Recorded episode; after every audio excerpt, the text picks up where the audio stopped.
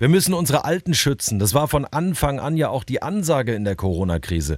Aber jetzt gilt es vor allem, die Altenheime zu schützen. Das und weitere wichtige Themen zu Corona jetzt in unserer Sondersitzung hier. Radio Regenbogen. Corona aktuell. Es ist ja schon die Rede von der Todesfalle Altenheim. Die Frage ist, wie schützen wir unsere Bewohner besser? Ja, wir haben jetzt mindestens 46 Tote äh, in Heimen in Niedersachsen, Sachsen-Anhalt, Bayern und Baden-Württemberg. Und die Virologen, die warnen, dass wir uns auf deutlich mehr Todesopfer einstellen müssen, weil das Virus zuerst ja eher jüngere Menschen zum Beispiel im Skiurlaub infiziert habe und jetzt auf die Risikogruppen in den Heimen übergesprungen sei. Regenbogen 2 Reporter Arne Beckmann, Patientenschützer, die schlagen ja tatsächlich Alarm. Was genau fordern sie denn? Ja, die wollen, dass in den Heimen ganz gezielt getestet wird. Also wenn ein Bewohner in einem Heim neu aufgenommen wird, dann soll der erstmal isoliert werden, bevor der dann in Kontakt mit anderen Bewohnern kommt. Und auch das Pflegepersonal soll stärker unter die Lupe genommen werden. Also wenn eine Pflegerin oder ein Pfleger auch nur einen grippalen Infekt hat, dann soll auf Corona getestet werden. Das fordert die Deutsche Stiftung Patientenschutz. So sollen eben die rund 800.000 Menschen in Alten- und Pflegeheimen besser geschützt werden, damit die Zahl der Toten dort jetzt nicht noch weiter nach oben schießt. 50 Menschen sollen in Alten- und Pflegeheimen schon gestorben sein. Ja, es ist tatsächlich ein großes Problem. Allein im Landkreis Karlsruhe gibt es zwei Einrichtungen mit über 30 infizierten Bewohnern.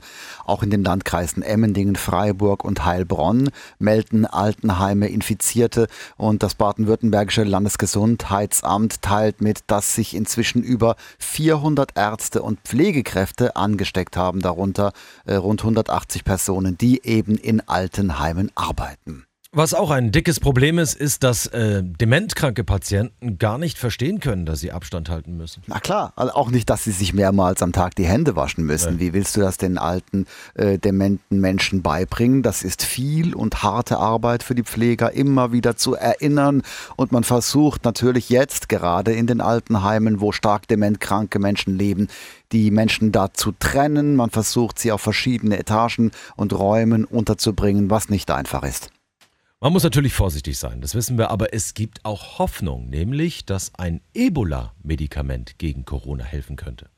Ja, da macht ein deutscher Oberarzt von sich reden. Das ist der Dr. Spinner. Der setzt auf das Medikament Remdesivir.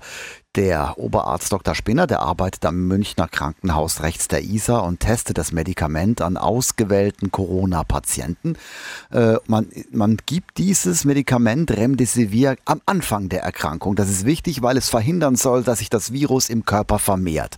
Und bis die ersten Studienergebnisse jetzt in Deutschland kommen, gut, das dauert halt jetzt noch ein paar Monate, aber immerhin Ende April liegen erste Studienergebnisse vor, sagt Dr. Spinner der Bildzeitung.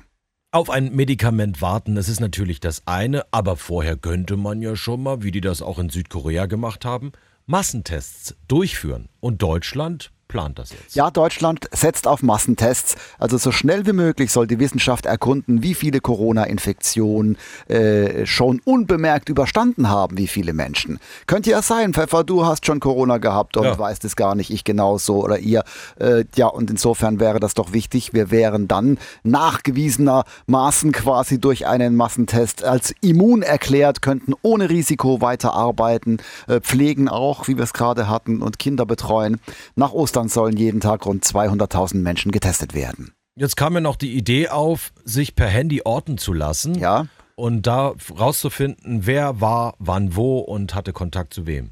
Also die Leute haben natürlich Angst davor. Also die Ortung, das ist ein Problem. Für die Politik ist das auch eine Maßnahme für den äußersten Notfall. Es gibt jetzt Apps für Freiwillige, die da mitmachen wollen, die sagen, ja, kein Problem, ihr könnt mich verfolgen, aber Handyortung zulassen, das hinterlässt da doch bei den meisten ein ungutes Gefühl. Äh, ich war gestern einkaufen im Supermarkt mhm. und mir ist aufgefallen, dass immer mehr Leute Atemschutzmasken tragen. Habe ich auch bemerkt. Und die WHO, also die Weltgesundheitsorganisation, die sagt, pff, das bringt doch nichts. Wobei ich auch sagen muss, die Atemmasken, die ich gesehen habe, das war das sah nicht, lustig aus das, äh, teilweise. Äh, wie eine Papiertüte oder was für ein, ja, genau. also ein Ranger-Tuch.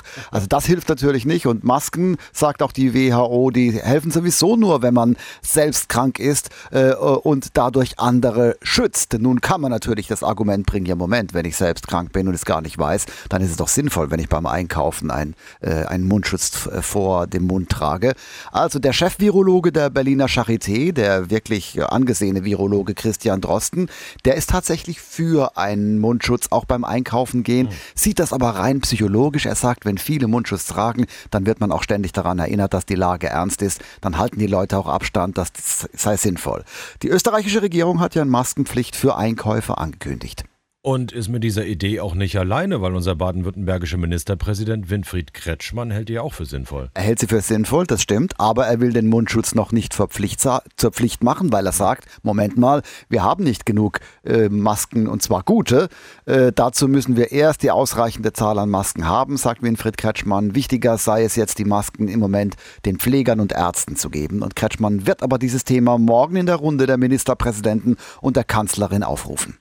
Wir lassen uns ja hier bei unserem Corona-Spezial, sagen wir mal, immer ein bisschen mehr Zeit. Deshalb schauen wir noch kurz in die schwer von Corona betroffene USA. Dort hat man jetzt entschieden, den Einreisestopp für Europäer zu verlängern.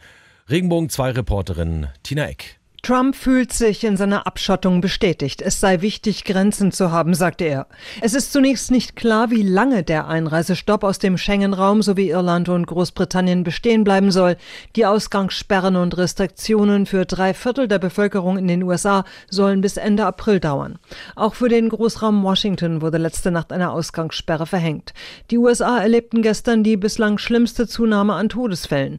Zurzeit liegt die Zahl der Toten hier bei rund 3000. Die Zahl Zahl der bekannten Infektionen in den USA ist höher als in jedem anderen Land der Welt. Und noch ein kurzer Besuch zu unserer Kanzlerin Angela Merkel. Wie schlägt die sich eigentlich jetzt da im Kanzleramt in Quarantäne? Ja, also man äh, weiß jetzt auch, der dritte Coronavirus-Test bei der Bundeskanzlerin ist negativ ausgefallen. Dennoch, Merkel will erstmal in ihrer häuslichen Quarantäne bleiben und per Videoschalten und Telefonkonferenzen über das weitere Vorgehen entscheiden. Haben wir noch ein paar Fakten zu Corona zusammen? Ja, wir haben noch ein paar kurze Fakten am Schluss. Und zwar ist die Polizei ja im Moment noch recht kulant bei Verstößen gegen Regelungen äh, der Ausgangsbeschränkungen. Ich weiß nicht, ob ihr es mitbekommen habt. Zum Beispiel gestern auf der A6 äh, haben ein paar Picknick gemacht auf dem Rastplatz. 25 Leute zusammen, groß gefeiert. Das wurde unterbrochen. Also im Moment ist die Polizei noch recht kulant. Aber die Polizei zum Beispiel in Heilbronn, die warnt jetzt, dass es bald eine Nulltoleranzgrenze geben könnte könnte, wenn die Maßnahmen nicht fruchten. Außerdem äh, werden die Menschen nicht mehr zum Bargeld zurückkehren. Davon geht der Chef der, des wertvollsten deutschen Startups aus, Valentin Stalf von der Smartphone Bank N26. Und Bundesliga-Absage, das geht gar nicht, nee. sagt Bayern-Boss Karl-Heinz Rummenigge. Notfalls spielen wir bis im September. Die aktuellen Infos für die Metropolregion Rhein-Neckar. Ich bin Matthias Wagner. Schönen guten Morgen. Wegen der Corona-Krise hat der ein oder andere plötzlich mehr Freizeit. Was also tun? Am besten raus auf die Felder, weil wegen der geschlossenen Grenzen keine ausländischen Erntehelfer mehr bei uns Spargel stechen oder Erdbeer pflücken können. Der Bund startete dafür die Aktion Das Land hilft. Über das Internet kann man sich dafür auf der Seite des Bundeslandwirtschaftsministeriums anmelden. Im Rhein-Neckar-Kreis hätten sich schon jetzt Zehntausende Menschen dafür bereit erklärt, so der Vorsitzende des Kreisbauernverbands Rhein-Neckar, Wolfgang Guckert. Die Personen, die sich gemeldet haben, kommen aus allen Bereichen, vom Kaufmann bis zum Lehrer, vom Physiker bis zum Handwerker, ist alles mit dabei. Es freut uns überaus, dass sich so viele gemeldet haben. Aber nicht jeder von Ihnen hatte natürlich schon mal einen Spargelstecher in der Hand. Guckert rechnet deshalb damit, dass viel Gemüse dabei am Ende kaputt geht. Es wird auf jeden Fall in den ersten Wochen sehr, sehr viel Ausschuss produziert werden. Wir gehen da von einem Drittel bis zur Hälfte davon aus. Das lernt uns die Erfahrung. Wenn wir hier neue Erntehelfer aus Osteuropa einlernen, dann ist es eben so, aber dann kommen die eben nicht so geballt auf einmal. Und das erleichtert uns doch die Arbeit. Im Gegensatz, wenn jetzt nur Ungelernte aufs Feld kommen. Man freue sich über die große Resonanz, die das neue Erntehelferprogramm erzielt. Trotzdem bräuchte die Landwirtschaft viele weitere Helfer, um den Verlust der ausländischen Mitarbeiter aufzufangen, so Guckert. Die aktuellen Infos für Baden und die Pfalz. Ich bin Lars Brune, guten Morgen. Viele Menschen fragen sich in diesen Tagen, habe ich Corona oder nicht? Deshalb entstehen immer mehr Testzentren und auch Ambulanzen. In Jockrim in der Südpfalz hat jetzt eine Corona-Ambulanz eröffnet. Der Germas Wölfersheimer Landrat Fritz Brechtel. Diese Einrichtung ist wichtig, um den Menschen möglichst frühzeitig die Gewissheit zu geben, bin ich jetzt mit Corona infiziert oder nicht. Das heißt, diese Einrichtung vermittelt ein großes Stück Sicherheit und man kann natürlich dann auch sehr frühzeitig Maßnahmen und Untersuchungen einleiten, sofern sich der Verdacht bestätigen sollte. Der Unterschied zu einem reinen Corona-Testzentrum besteht darin, dass in der Jockrimmer Ambulanz niedergelassene Ärzte arbeiten. Die Corona-Ambulanz ist ja so etwas wie eine gemeinsame Außenstelle von verschiedenen Hausarztpraxen. Sie können sich also hier untersuchen lassen, dann können sie auch getestet werden, falls es der Arzt für nötig hält und können auch einige Medikamente bereits mitnehmen. In der Ambulanz herrscht natürlich höchste Sicherheitsstufe. Ein- und Ausgang sind strikt voneinander getrennt. Außerdem wird die Einrichtung mehrmals am Tag gereinigt.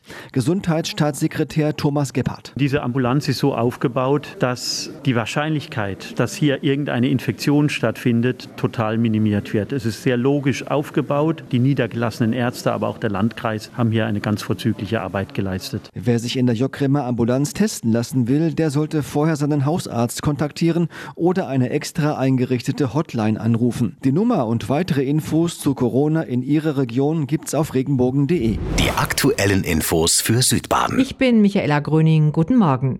Leere Stadien, Fußballer, die zu Hause trainieren müssen. Die Corona-Krise verlangt nicht nur den Fußballfans einiges ab, sondern vor allem den Vereinen. Doch trotzdem ist auch für Jochen Seyer, Sportvorstand des SC Freiburg, das Wichtigste, dass die Ausbreitung des Virus eingedämmt werden kann. Wenn es das gelingt, dann hat uns die Verschiebung der Europameisterschaft schon auch zeitlich Freiraum gegeben, damit wir die Saison noch zu Ende spielen könnten. Der finanzielle Schaden wird in jedem Fall groß sein. Da wird es weniger um die vermeintlich 22 Millionäre auf dem Rasen gehen, sondern mehr um die vielen, vielen Arbeitnehmerinnen und Arbeitnehmer, die in der Branche auch beschäftigt sind. Folgen wird das unter anderem auch für den Transfermarkt haben. Die Summen werden nicht mehr in den Dimensionen sein, wie sie vielleicht auch die letzten Jahre sich bewegt haben. Es wird sich auch Perspektive durchschlagen auf Spielergehälter, weil man aber schon auch spürt, dass wir in der Systematik sind, wo viel reinkommt, wenn der Betrieb läuft, über die drei Säulen, Fernsehgeld, über das Ticketing, über, über Sponsoring. Doch es gibt auch hohe Ausgaben und wenn die Einnahmen wegbrechen, ist die finanzielle Schieflage schnell da. Mit diesem Szenario gilt es jetzt möglichst verantwortungsvoll umzugehen, sich so vorzubereiten, wie man sich denn vorbereiten kann, mit all der Unsicherheit, weil keiner in die Glaskugel schauen kann. Mannschaft, Vorstand und Trainerteam verzichten auf einen Teil ihres Gehalts. Wie sich die Krise auf andere Branchen auswirkt, finden Sie auf regenbogen.de. Radio Regenbogen. Corona aktuell. Wenn dir der Podcast gefallen hat, bewerte ihn bitte auf iTunes und schreib vielleicht einen Kommentar. Das hilft uns sichtbarer zu sein und den Podcast bekannter zu machen. Dankeschön.